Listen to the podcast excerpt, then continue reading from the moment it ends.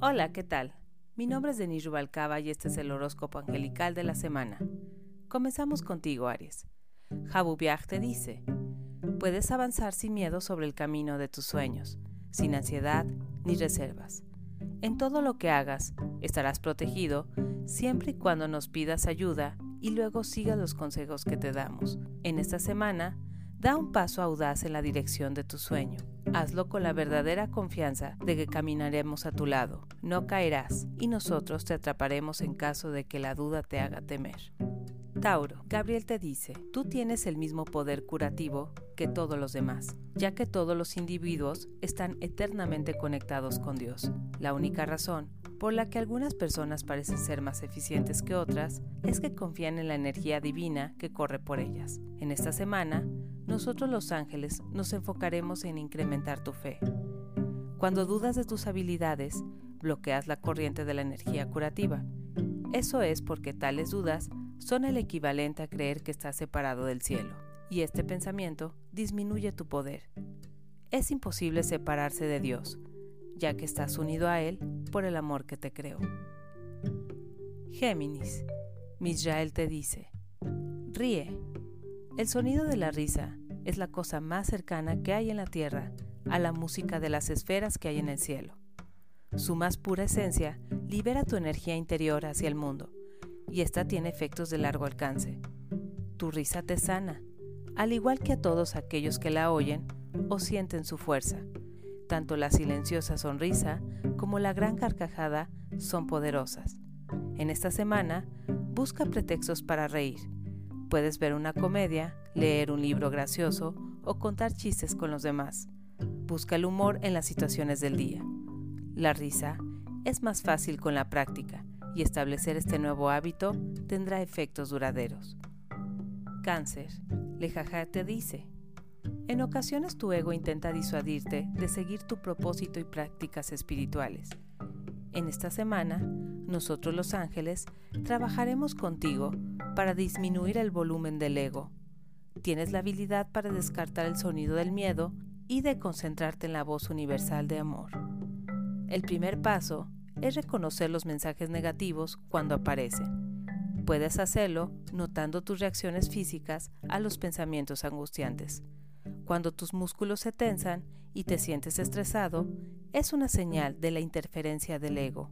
La intervención divina, en contraste, te deja sintiéndote bendecido, seguro y contento. Leo, Lecabel te dice, nosotros los ángeles queremos que trabajes en esta ocasión con los olores. Tu sentido del olfato registra profundamente tus percepciones primordiales.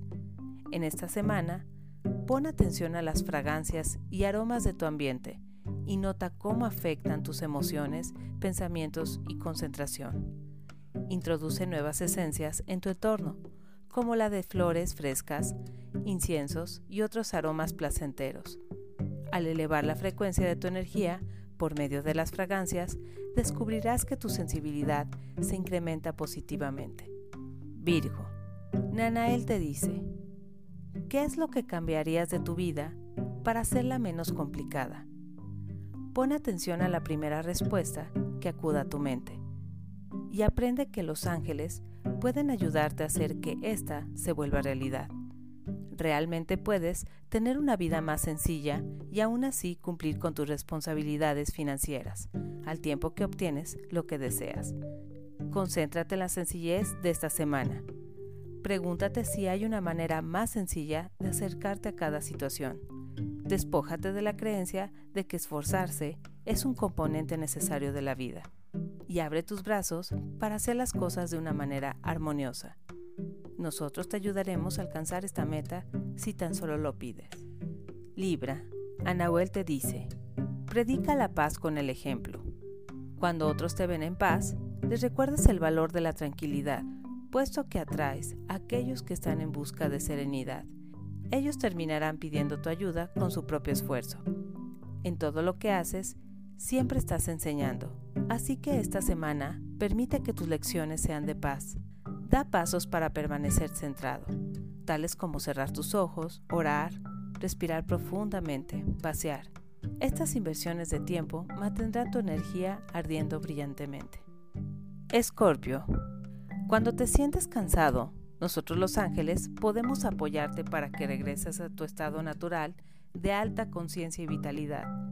Pasa tiempo reclinado con los ojos cerrados y nosotros trabajaremos contigo para restablecer tus niveles de energía. Simplemente descansa la vista, respira profundamente y pídenos ayuda. Sagitario, Aniel te dice, expresa tu niño interior. Nosotros los ángeles te hemos estado guiando los métodos de tu autopaternidad para cuidar al niño que llevas dentro, incluyendo el deseo de jugar y de ser espontáneo. En esta semana, empecemos entrevistando a tu niño interior. Silenciosamente, en voz alta o por escrito, pregúntale, ¿cómo te sientes en este momento? ¿Qué te gustaría decirme? ¿Cómo te puedo ayudar? ¿Qué necesitas de mí? Ahora que has escuchado esta parte tuya con amor, todo tu ser será más feliz y estará en paz.